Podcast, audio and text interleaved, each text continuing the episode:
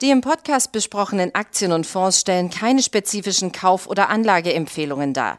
Die Moderatoren oder der Verlag haften nicht für etwaige Verluste, die aufgrund der Umsetzung der Gedanken oder Ideen entstehen. Herzlich willkommen zu einer weiteren Ausgabe von Money Train, dem Börsenpodcast von Der Aktionär. Heute mit mir im Studio mein Kollege Michael Döpke. Erstmal dir ein herzliches äh, Willkommen und danke, dass du dir die Zeit genommen hast. Hallo Martin. Und wir werden uns heute über das Thema Valneva unterhalten halten. Äh, eine französische Pharma, also ein französisches Biotech-Unternehmen, das in den vergangenen Tagen für Furore gesorgt hat, weil sie jetzt mit äh, ja, Daten an die Öffentlichkeit gegangen sind zu einem weiteren Covid-Impfstoff. Und daraufhin ist die Aktie zeitweise um 50 Prozent in die Höhe geschossen. Es ist mittlerweile wieder ein bisschen zurückgekommen, aber ähm, ja, was hat es damit auf sich? Bei dem Impfstoff von Valneva handelt es sich um einen völlig neuen Ansatz im Kampf gegen das neuartige Coronavirus. Es ist nämlich ein Totimpfstoff.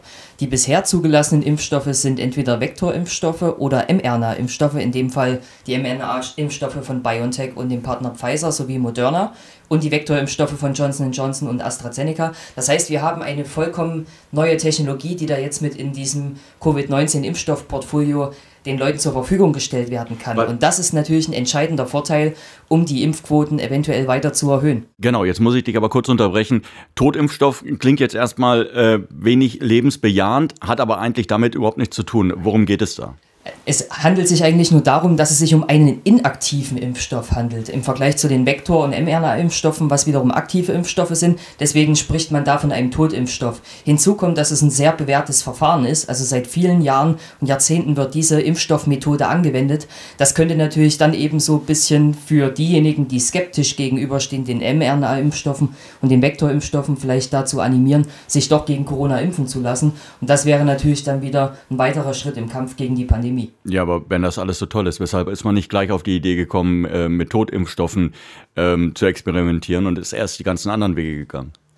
Ja, ich sag mal, man hat natürlich alles in Bewegung gesetzt, um vor gut einem Jahr, anderthalb Jahren das Coronavirus in die Schranken zu weisen, hat natürlich so schnell wie möglich seine Kräfte und sein Know-how gebündelt, um eben Impfstoffe zu entwickeln. Man muss sagen, dass die Entwicklung eines Totimpfstoffes länger dauert als die eines mRNA-Impfstoffes. Und das ist auch ganz genau das Gleiche, was die Anpassung angeht. Also der große Vorteil von mRNA-Impfstoffen ist eben, dass man die sehr, sehr schnell anpassen kann, was bei den Totimpfstoffen nicht so der Fall ist. Hinzu kommt natürlich auch, dass Valneva jetzt nicht die Manpower hat wie eine Johnson Johnson oder eine AstraZeneca. Also wir reden da ja wirklich über ein relativ kleines einen kleinen europäischen Impfstoffentwickler, der natürlich auch gar nicht die, die Manpower hat, um eben in einem massiven Tempo so einen Impfstoff voranzutreiben. Wobei das ja, glaube ich, auch für BioNTech galt. Also auch das war ja ein Unternehmen, das relativ klein war.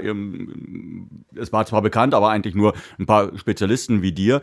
Ähm, und dann mit den entsprechenden Fördermitteln ging es ordentlich nach oben. Weshalb hat es jetzt trotzdem so lange gedauert, bis Valneva mit, ihr, mit, mit dem eigenen Programm um die Ecke gekommen ist? Ja, man hatte natürlich jetzt auch in den letzten Atemzügen der Studie, Studie etwas Probleme, auch ähm, Leute zu rekrutieren für die Studie, weil natürlich einige schon mit den Impfstoffen von den anderen geimpft waren. Das ist natürlich dann schwierig für Valneva, da Patienten zu rekrutieren, um die Studie abzuschließen. Und dann gab es hier und da etwas Verzögerung. Ursprünglich sollten die Daten ja im äh, zweiten Quartal vorliegen, äh, äh, im dritten Quartal vorliegen. Und dann hat man das ja jetzt so etwas nach hinten verschoben gehabt auf Anfang des vierten Quartals. Und ja, gestern hat Valneva dann die Daten veröffentlicht. In dieser Studie muss man sagen, wurde der Valneva-Impfstoff mit dem Vakzin von AstraZeneca verglichen und da konnte man wirklich deutlich bessere Ergebnisse erzielen und daher natürlich auch die Reaktion.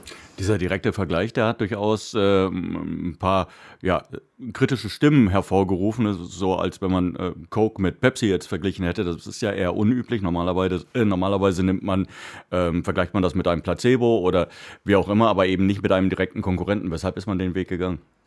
Ähm, naja, weil Neva hat sich äh, wahrscheinlich auf diesem Weg die höchsten Chancen ausgerechnet, um eben eine statistische Signifikanz zu erreichen. Ähm, hinzu kommt natürlich auch, dass weil Neva von Anfang an das Studiendesign so konzipiert hat und natürlich dann auch mit den Zulassungsbehörden abgesprochen hat. Also, weil Neva kann sich ja jetzt nicht hinstellen und sagen, wir machen jetzt mal so, wie uns das am besten gefällt. Nein, die Behörden sind ja auch dahinter und haben entsprechend auch diese Vergleichsstudie genehmigt. Hinzu kommt ja natürlich auch, dass die EU zum Beispiel schon mit AstraZeneca keinen fortführenden Impfstoffliefervertrag mehr geschlossen hat. Also könnte Valneva natürlich diese Lücke schließen. Und hinzu kommt natürlich auch CureVac, die haben ja auch das Handtuch geworfen für den Corona-Impfstoff der ersten Generation, die eigentlich auch fest eingeplant waren, so für die Impfstofflieferung in, im kommenden Jahr ähm, dass Valneva diesen Platz einnehmen könnte. Man muss sehen, was jetzt in den nächsten Wochen passiert. Ähm, Gespräche mit der EU werden sicherlich stattfinden. Die haben auch schon stattgefunden. Im Januar gab es entsprechende Vorgespräche. Und da muss man jetzt mal schauen, wie die EU reagiert, ob sie den Weg für eine Zulassung von dem Valneva-Impfstoff ebnen. Aber du sprichst ja jetzt schon gerade eher so das operative, die operative Entwicklung des Unternehmens an. Jetzt haben wir gesehen, okay, Valneva, ich glaube, nach dem gestrigen äh, Kursanstieg anderthalb Milliarden Dollar äh, oder anderthalb Milliarden Euro schwer. Da kennt man jetzt von BioNTech, Moderna, meinetwegen auch Novavax, kennt man ganz andere ähm, Größenordnungen. Ist es denn realistisch, dass Valneva in diese, zumindest in eine ähnliche Größenordnung äh, vordringen könnte, dass man beispielsweise 10 Milliarden Dollar, äh, 10 Milliarden Euro plus bei der Market Cap erreichen kann? Oder würdest du sagen, naja, sie sind ein weiterer Baustein in der Bekämpfung der Pandemie. Das bedeutet allerdings auch, dass dieses ganz, dieses ähm, erratische Wachstum, das wir bei den anderen Unternehmen gesehen haben, dass es das eben vermutlich nicht geben wird. Also in die in solche Sphären, wo jetzt BioNTech und Moderna sind, wird es für Valneva schwierig vorzudringen. Dass sich die Aktie jetzt nochmal auf Sicht von drei bis fünf Jahren verdoppeln kann, ist sicherlich nicht ausgeschlossen. Man muss aber auch an dem Punkt sagen, es ist eine äußerst spekulative Aktie. Und die nächsten Wochen werden auch sehr volatil bleiben. Also wir haben das ja gesehen, als die Aktie eine etwas größere mediale Aufmerksamkeit vor ein paar Wochen bekommen hat, durch die Decke gegangen ist und dann die Großbritannien den Liefervertrag gekündigt hatte ähm, weil sich wohl Valneva an gewisse Vertragsbedingungen nicht gehalten hatte, war damals die Begründung. Dann war, waren die Kursgewinne ratzfatz wieder weg. Jetzt nähert sich die Aktie wieder den alten Höchstständen an. Aber wie ich gerade gesagt habe, in solche Sphären wie die mRNA-Companies wird es schwierig für Valneva hineinzuwachsen. Ganz einfach aus dem Grund, dass Valneva ein reiner Impfstoffentwickler ist und nicht jetzt noch andere Bereiche abdecken will, wie beispielsweise die Onkologie, wo ja BioNTech und Moderna auch sehr stark forschen und präsent sind. Was bedeutet das für Anleger, die jetzt zwar den Kursverlauf sich angeschaut haben, ja, die natürlich sich auch sicherlich maßlos geärgert haben, dass sie nicht in den vergangenen Wochen vielleicht, als die Aktie ja dann wieder auf 10 Euro zurückgefallen war oder 11 Euro zurückgefallen war, ähm, dass sie da nicht zugegriffen haben. Ähm, sollen die jetzt einsteigen? Sollen die einen schwächeren Tag nutzen, um tatsächlich mal einen Fuß in die Tür zu bekommen? Oder glaubst du, da ist mehr oder weniger, zumindest kurzfristig, die Sache eigentlich entschieden? Also erstmal zu dem Punkt, ähm, wir haben die Aktie ja, nachdem das mit Großbritannien war, nochmal vorgestellt und den ganzen Fall nochmal erklärt und auch im Aktionär nochmal für mutige Anleger zum, zum Kauf geraten.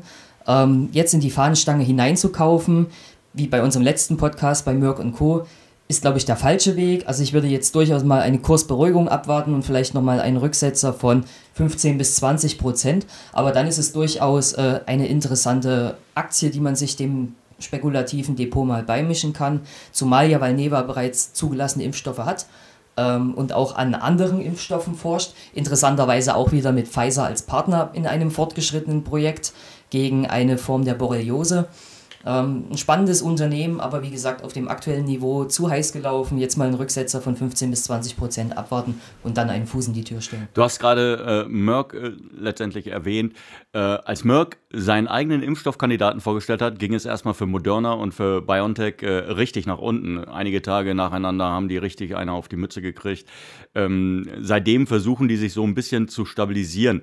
Denselben Effekt erwartest du eigentlich von der Ankündigung von äh, Valneva jetzt auf die Branche nicht? Ähm, man muss ja sagen, dass jetzt dieser ganze Molnupiravir-Schock oder Impfstoffschock, der ja eigentlich sämtliche Impfstoffhersteller unter Druck gesetzt hat, also dieses Covid-Medikament, was Merck Co. Äh, entwickelt hat, äh, war in beide Richtungen für mich eine überzogene Reaktion, habe ich auch im letzten Podcast schon gesagt. Ähm, mittlerweile hat sich die Lage etwas beruhigt, wir sind in der Bodenbildung und ähm, eigentlich war es eine, eine scharfe, aber eine gesunde Korrektur und ähnliches erwarte ich jetzt auch bei Valneva. Wenn dann der Newsflow kommt, dass mit der EU Gespräche aufgenommen werden und entsprechende Lieferverträge unterzeichnet werden, dann sollte die Aktie auch wieder den Weg nach oben einschlagen. Also, liebe Zuhörer, Sie haben es gehört äh, von Michael Döpke. Ja, man muss da jetzt nicht unbedingt noch hinterher springen in, die, in den äh, Fahnenmast, der da ausgebildet wurde, aber an schwächeren Tagen ist Valneva sicherlich eine interessante Option äh, für Sie fürs äh, Depot. Ansonsten Dir danke ich, dass du dir die Zeit genommen hast, um das kurz nochmal zu erklären. Und wir hoffen natürlich, Sie hatten Spaß beim Zuhören. Bis dahin. Tschüss.